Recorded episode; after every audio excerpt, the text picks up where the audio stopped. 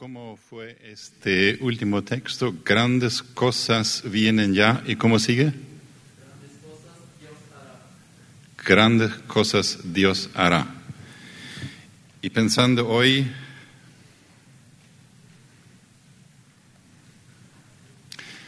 pensando hoy en el día de elecciones, y algunos de ustedes cantaron con el grupo. ¿En qué piensan entonces? ¿Cuáles son esas cosas grandes que vendrán? Esto fueron palabras vacías nomás. ¿En qué pensaron? ¿Cuáles serán las cosas grandes que vendrán?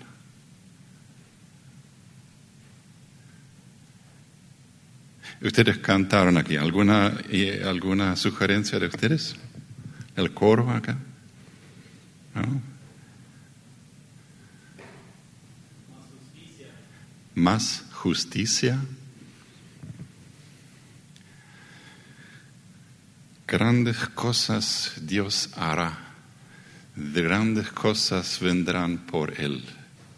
¿Qué es lo que desean en cuanto a grandes cosas que vendrán por Él a partir de hoy con después de elecciones? Porque eso está un poco en nuestra mente también, ¿no? ¿Algo?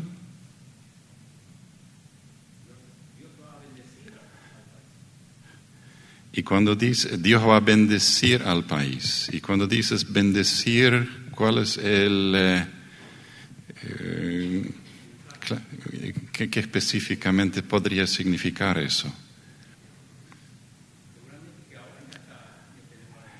Ya tenemos la bendición. Ya dio todo el día bendición. Y a veces es bastante difícil de, um, como dijeron algunos, de um, manejar estas cosas en sencillo. Estamos ahí en billetes grandes de 100 mil, bendecir y estas cosas, grandes cosas de Dios. Pero ¿qué estamos esperando de Dios específicamente? ¿Y qué estamos dispuestos a aportar nosotros para que grandes cosas ocurrieran? Eh, no es tan fácil de verlo. Hoy votamos y eh, acabamos de cantar Dios está con esta ciudad y como seguidores de Cristo estamos confiados y eh, creemos en esto que Dios estuvo presente hoy en las votaciones, en las elecciones. Hubo relativamente eh, pocos disturbios en general un eh, transcurso ordenado de lo que es un ejercicio democrático. Y para mí esa es una señal, una de las señales de que Dios está presente. Dios de esta ciudad, eso es lo que creemos. Y de esto estaremos hablando esta noche, cuando consideraremos esto de que hoy votamos y ahora qué. Porque a veces estamos con esa sensación que hoy tenemos un nuevo presidente y algunos nuevos senadores y no sé si son tan nuevos, algunos son viejos, algunos eh, diputados, etcétera, etcétera. Y ahora todo va a ser diferente o todo va a andar por sí solo o de alguna manera ellos ya van a, van a manejar todo esto. Hoy votamos. ¿Y ahora qué? La Biblia está llena de textos, sugerencias, lineamientos, mandatos de cómo vivir en una vida pública, cómo vivir ahora que votamos. Nuevo presidente con un nuevo eh, vicepresidente, 45 senadores y 30 suplentes. Y probablemente mañana vamos a saber los nombres y podemos comenzar a orar específicamente, no en general solamente. 80 diputados titulares, algunos acá de nuestra región de capital, eh, la mayoría del interior de las diferentes eh, Em, regiones, 17 gobernadores, miembros de junta departamental, unos cuantos, miles de personas que fueron elegidos hoy. Miles de personas de quien la Biblia dice que son siervos en un doble sentido. Son siervos de Dios, así los llama la Biblia, y están al servicio del reino de Dios, y son siervos de la sociedad. Y sociedad es otro término así general. Mejor diríamos, son siervos nuestros, porque nosotros somos sociedad. Y ellos van a servirnos ayudándonos a ser buenos ciudadanos. Ellos van a ayudarnos a vivir en esta, en esto lo que llamamos República del Paraguay, o lo que llamamos Asunción, o lo, lo que llamamos Departamento Boquerón.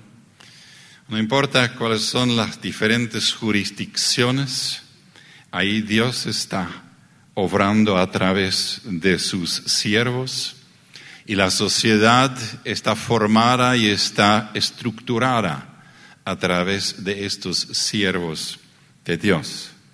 Esto es importante, de tener esto como una idea, como el concepto general.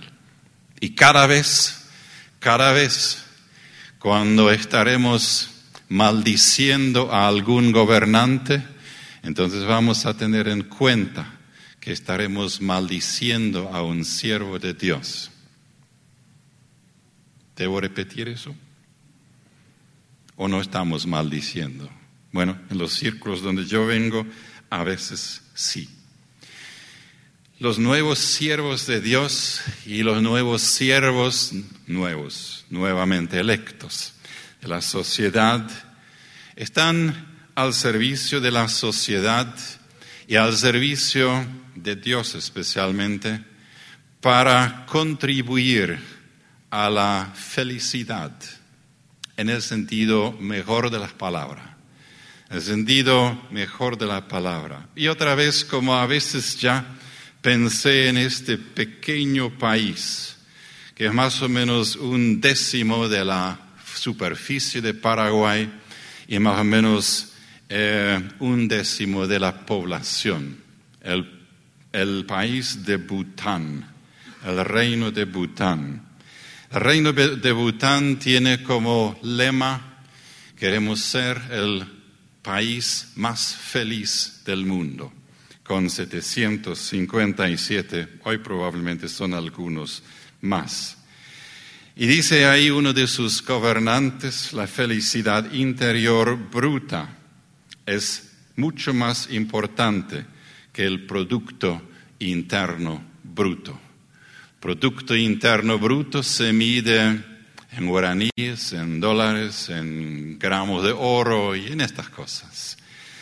Y el, eh, la felicidad interior bruta se mide ¿cómo?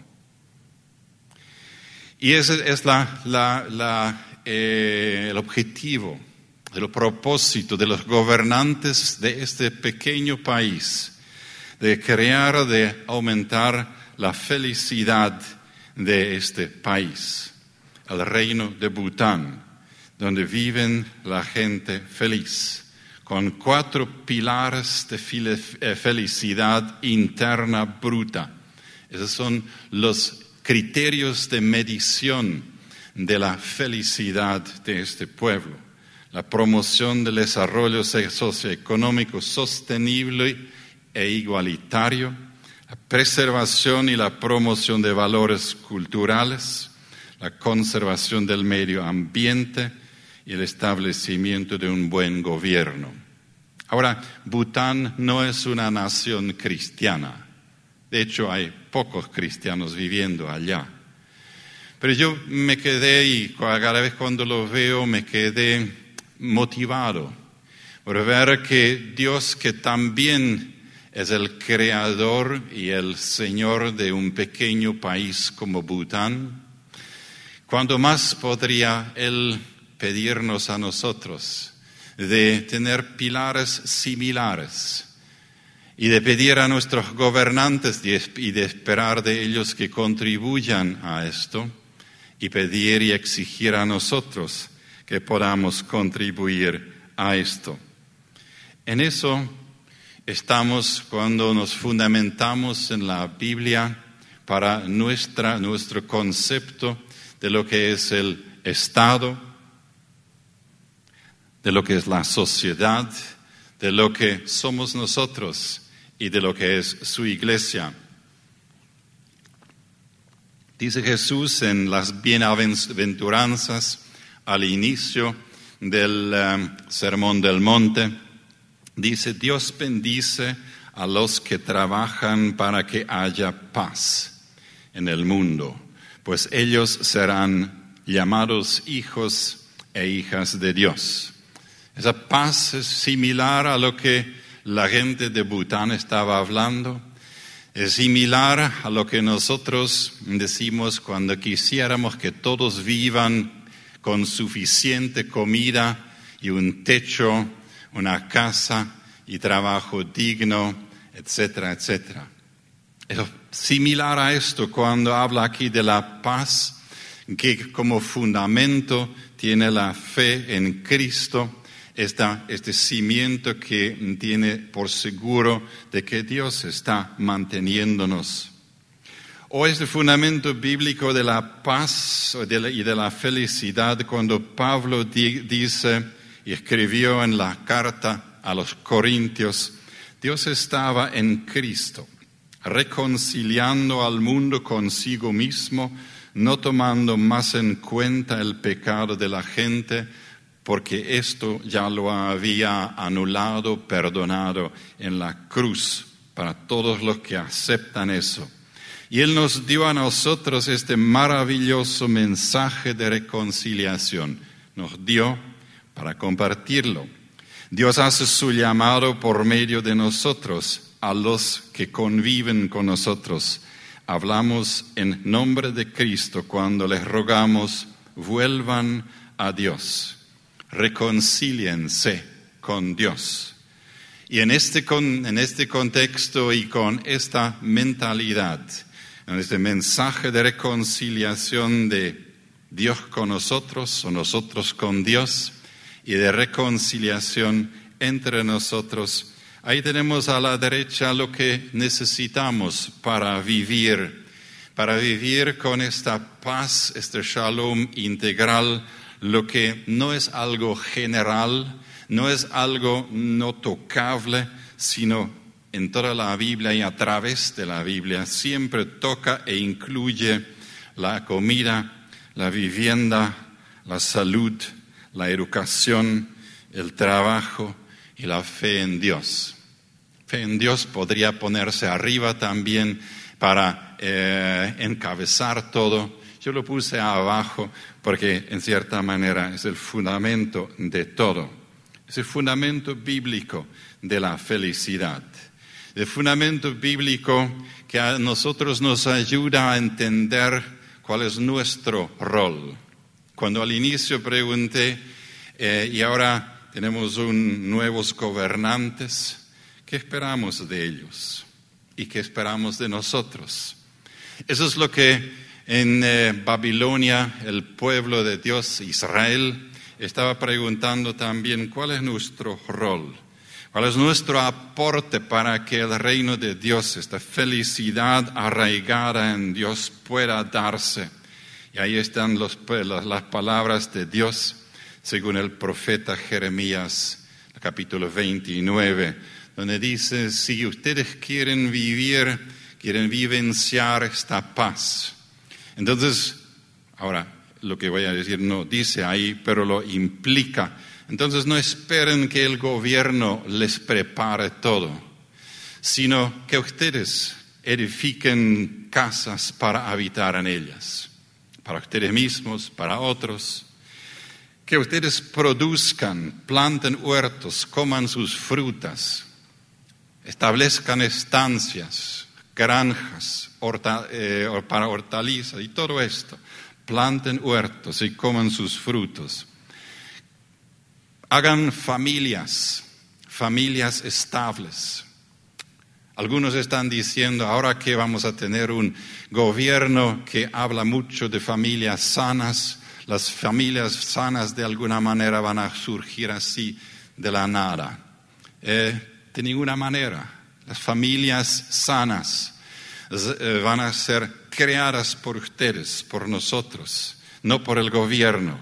Cásense y tengan hijos, dice Dios al pueblo de Dios. Luego encuentren esposos y esposas para ellos, para que tengan muchos nietos. Aquí no dice cuántos. Nosotros tenemos nueve.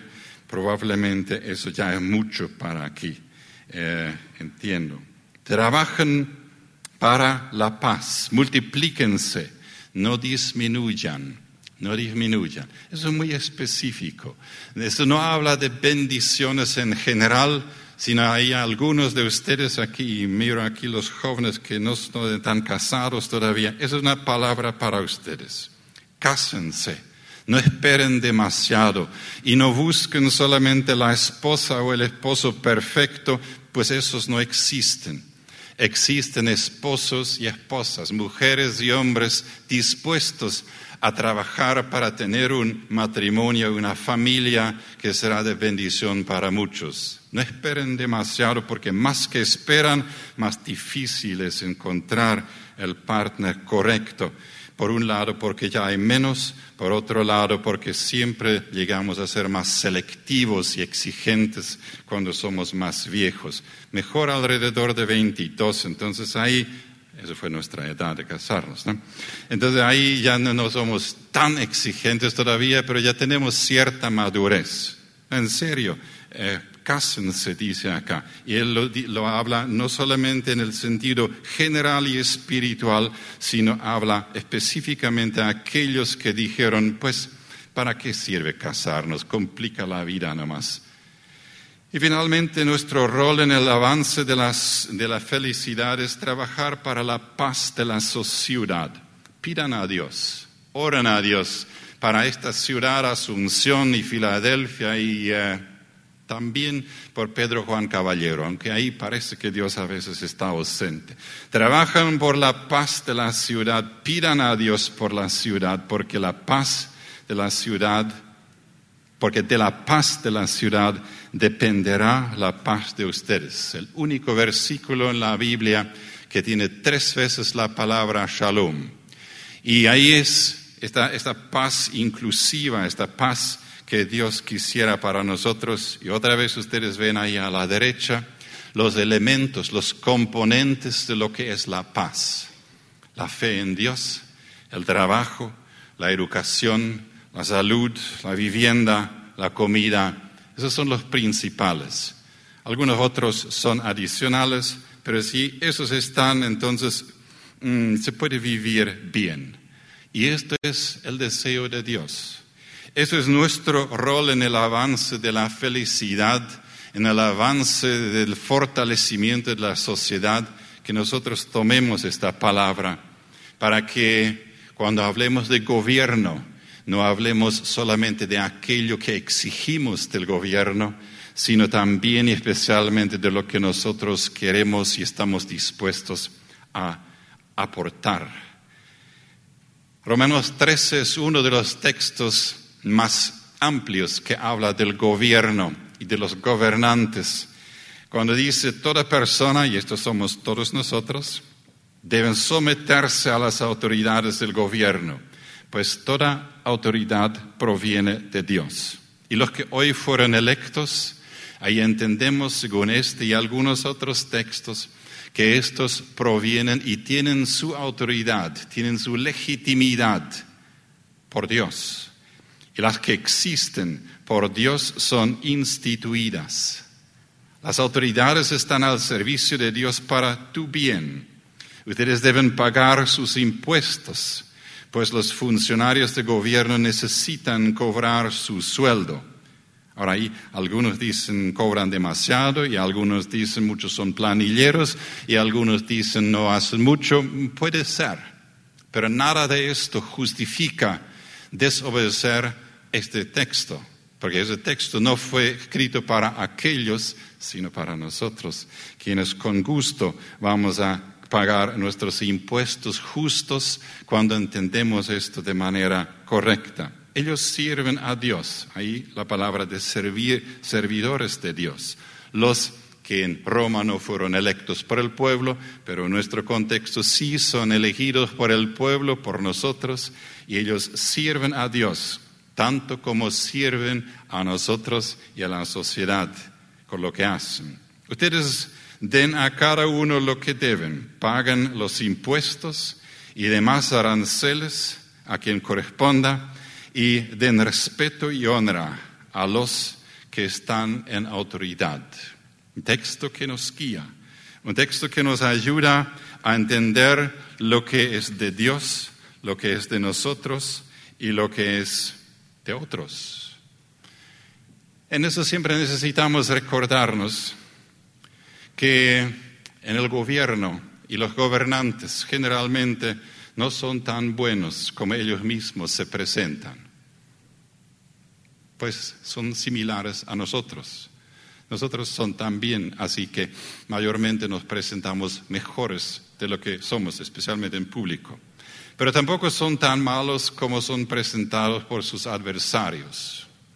Y ahí vamos a orar para sabiduría, para entender lo que son los gobernantes, para conocerlos si es posible, para no malinterpretarlos.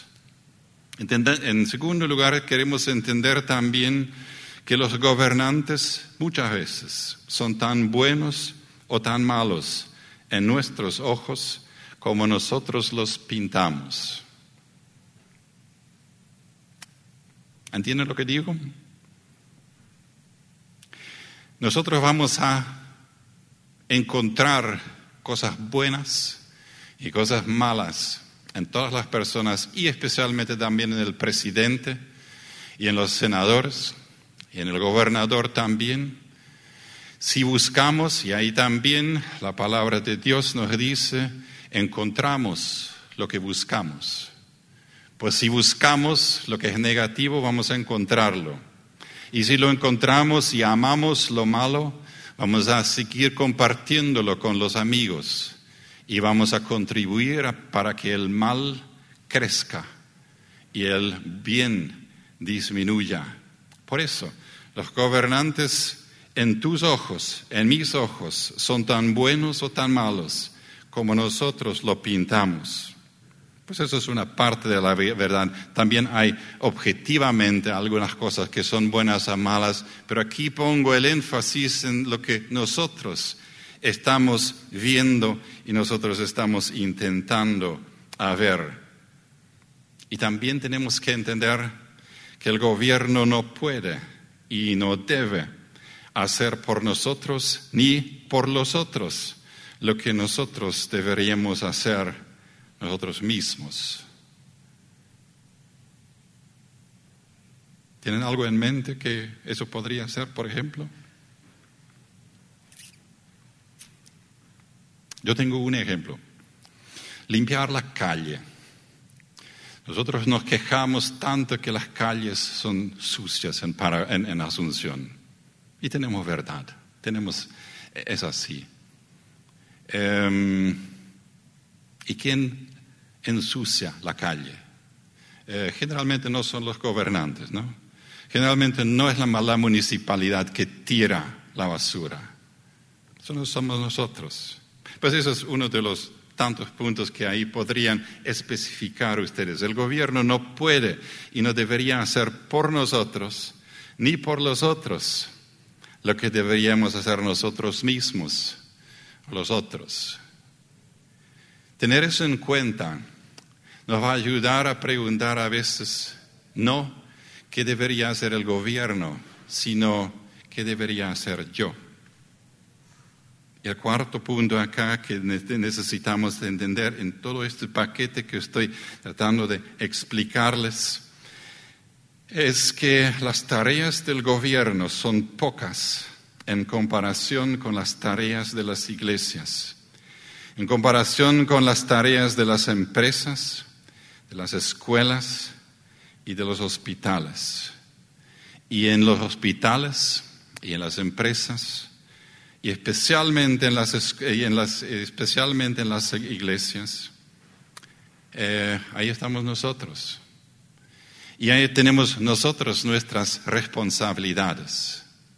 Y cada vez cuando en el futuro, y después de que hoy voy a terminar a hablar con ustedes, cada vez cuando nosotros vamos a comenzar a quejarnos del gobierno o de algún gobernante, primeramente vamos a preguntarnos, ¿esto fue la responsabilidad de ellos o de nosotros?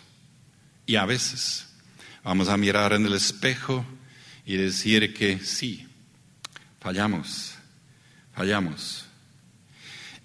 E, este cuadro a la derecha que están viendo ahí, eso fue la, eh, ¿cómo se llama? La estampilla que fue creada, que fue publicada en el año 2002, cuando la colonia Meno estaba celebrando sus 70 años de vida. Eh, esto fue oficialmente del gobierno. Y yo pensé, cuando escribí estas cuatro, esos cuatro puntos acá, especialmente esos últimos dos ahí que están en pantalla, yo pensé en este cuadro de nuevo. Porque eso es lo que está representando lo que es el fundamento y lo que son los instrumentos principales del bienestar de la sociedad, de cualquier sociedad. ¿Qué es lo que resalta como más grande acá en ese cuadro, en esa estampilla que fue publicada por el gobierno nacional? ¿Qué es lo que es más grande? Ustedes lo ven, es la iglesia. Es la iglesia que tiene ese, deber y que, que mm, cumpla, cumple muchas veces con ese deber de poner los fundamentos, las virtudes que forma a la gente desde pequeño y que predica el Evangelio de la salvación que incluye, la, que incluye corregir y sanar la relación con Dios y que incluye formar las virtudes en todos nosotros. Entonces tenemos ahí otro punto que está abajo en la, en la esquina, abajo, que es la combinación de la cruz y del arado simbolizan estos? ¿Qué simbolizan? La cruz. En primer lugar, la cruz de Cristo, quien se sacrificó por nosotros. En segundo lugar, la cruz que nosotros llevamos, que significa sacrificarnos para el bien de los otros. La cruz, que a veces es pesada, pero del cual Jesús dice, mi cruz es liviana, porque yo les voy a ayudar a llevar esta cruz.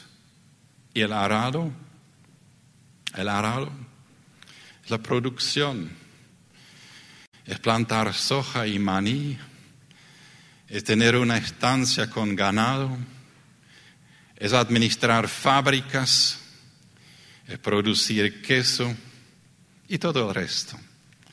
Eso es el arado.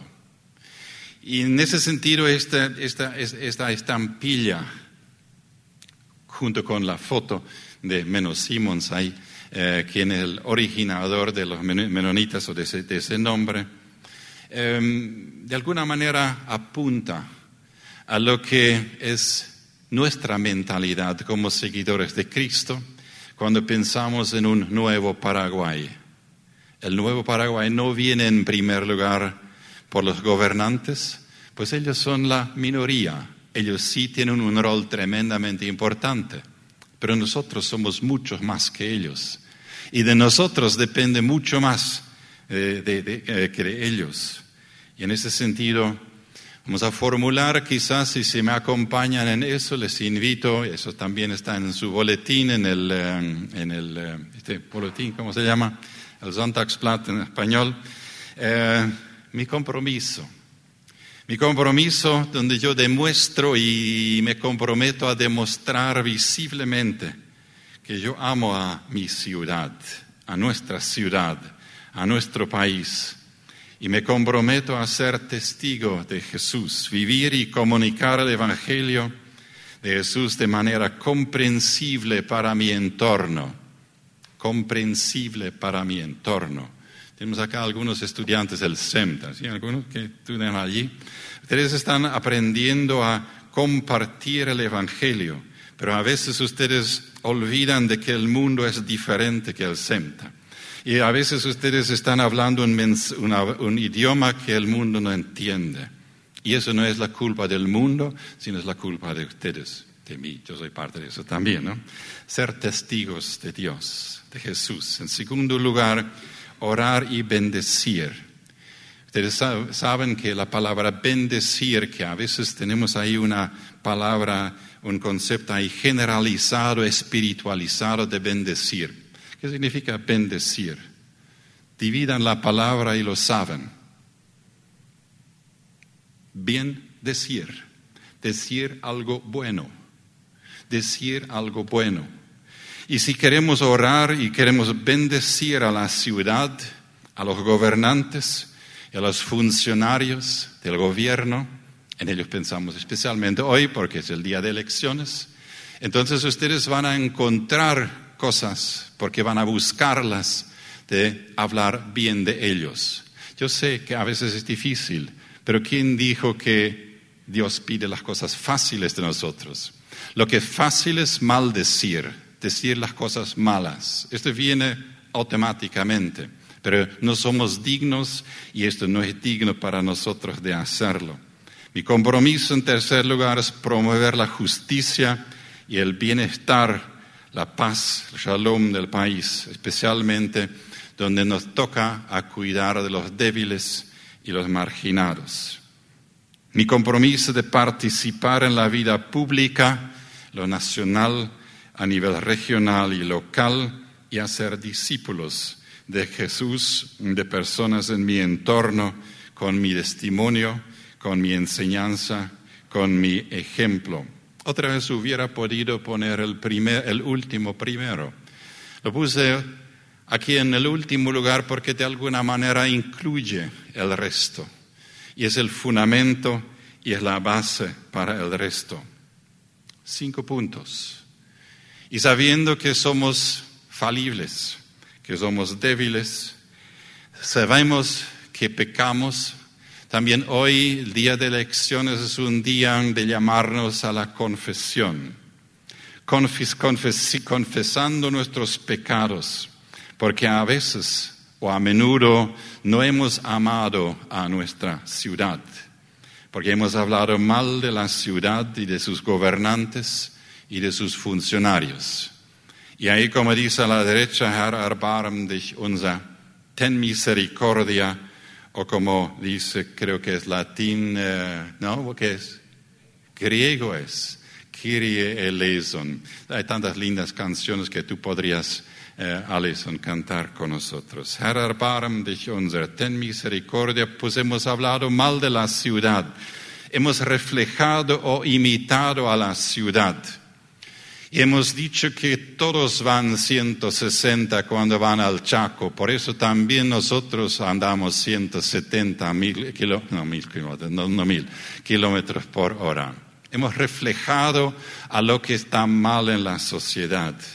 Hemos usado la ciudad y sus instalaciones predominantemente para nuestros propios fines, en vez de aportar para que otros puedan ser servidos y hemos usado excusas para no cumplir con mi responsabilidad. Por ejemplo, todos somos ciudadanos, como cristianos somos ciudadanos de otro mundo y a veces es así, a veces parece así, a veces por eso no somos muy relevantes. O decimos, la política es sucia, no participo en esto estas excusas, o las, las, excusas que yo dije ya anteriormente, el gobierno administra mal mis impuestos, por eso no voy a pagarlo. Tantas veces lo escucho de cristianos y me entristece, porque esto está definitiva mal y es una excusa eh, para, no sé para qué, quizás para enriquecerme a mí mismo.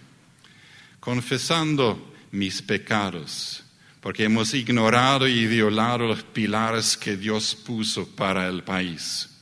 No he practicado justicia. Alguien, creo que tú hablaste de justicia. No he protegido la vida. exigimos al gobierno que proteja la vida. No he protegido la creación y el ambiente, no he protegido la libertad de religión, de conciencia, de expresión o los matrimonios y las familias. Y ahí vamos a decir, ten misericordia de mí, oh Dios, porque esto es lo que soy a veces. Dijo Pablo, escribió Pablo a la iglesia de Corinto, yo doy gracias a Dios que en Cristo siempre nos lleva triunfantes y por medio de nosotros esparce por todas partes la fragancia de su conocimiento. Algunas traducciones ahí dicen perfume. Nosotros los seguidores de Cristo, según ese texto, somos perfume en la ciudad. Cuando estamos en algún lugar, así figurativamente hablando, que la gente diga, da gusto estar con esa persona, porque de alguna manera esparce, irradia algo que es atractivo, que es, que es bueno, y esto es lo que es evangelio, esto es lo que es ciudadanía responsable y cristiana. Y en eso también en forma similar, cuando Jesús dijo, ustedes son sal de la tierra y luz del mundo, hagan brillar por eso su luz delante de todos para que ellos puedan ver las buenas obras de ustedes, para que puedan verlas y participar en ellas y alaben al Padre que está en el cielo, alabar al Padre nuestro Dios que está en el cielo. En ese sentido, para ver este cuadro completo donde la cruz como lo vimos en varios textos, está en el centro de nuestra vida. En primer lugar, la cruz de Cristo quien nos salvó. La cruz de Cristo quien hizo posible que tengamos una relación reconciliada con Dios. Y también al mismo tiempo esta cruz como un símbolo de nuestro compromiso de servir al otro, no de ser servido. Y esto en las múltiples áreas de la vida en la familia para que Cristo sea el centro, para que familias puedan sanar y eh, puedan, ser una bendición para la nación.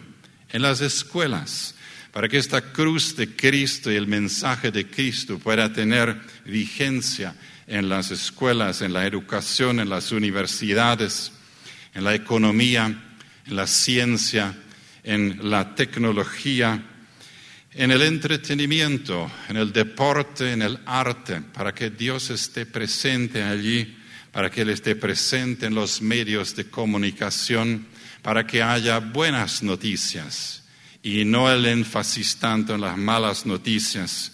Y finalmente también el gobierno. El gobierno no como último, pero como uno de estos, como uno de aquellos que está bajo la soberanía de Dios porque en ese sentido estamos entendiendo al mundo como seguidores de Cristo. En ese sentido, la iglesia que está en ese cuadro que está en el centro, no porque es más importante como organización, pero porque ahí desde ese centro de Jesús irradia a todas las áreas eh, de nuestra convivencia. Y entonces, vamos a poder decir que todo esto está englobado en lo que es Dios Padre, Jesús y el Espíritu Santo.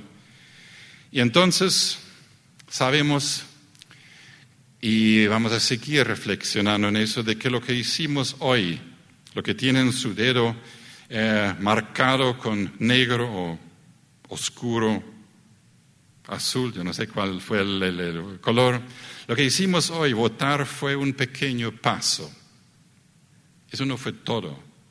La tarea nuestra, mucho más grande y mucho más importante, está por delante. Trabajar para la paz en el Paraguay, el bienestar de su gente, el bienestar de sus instituciones.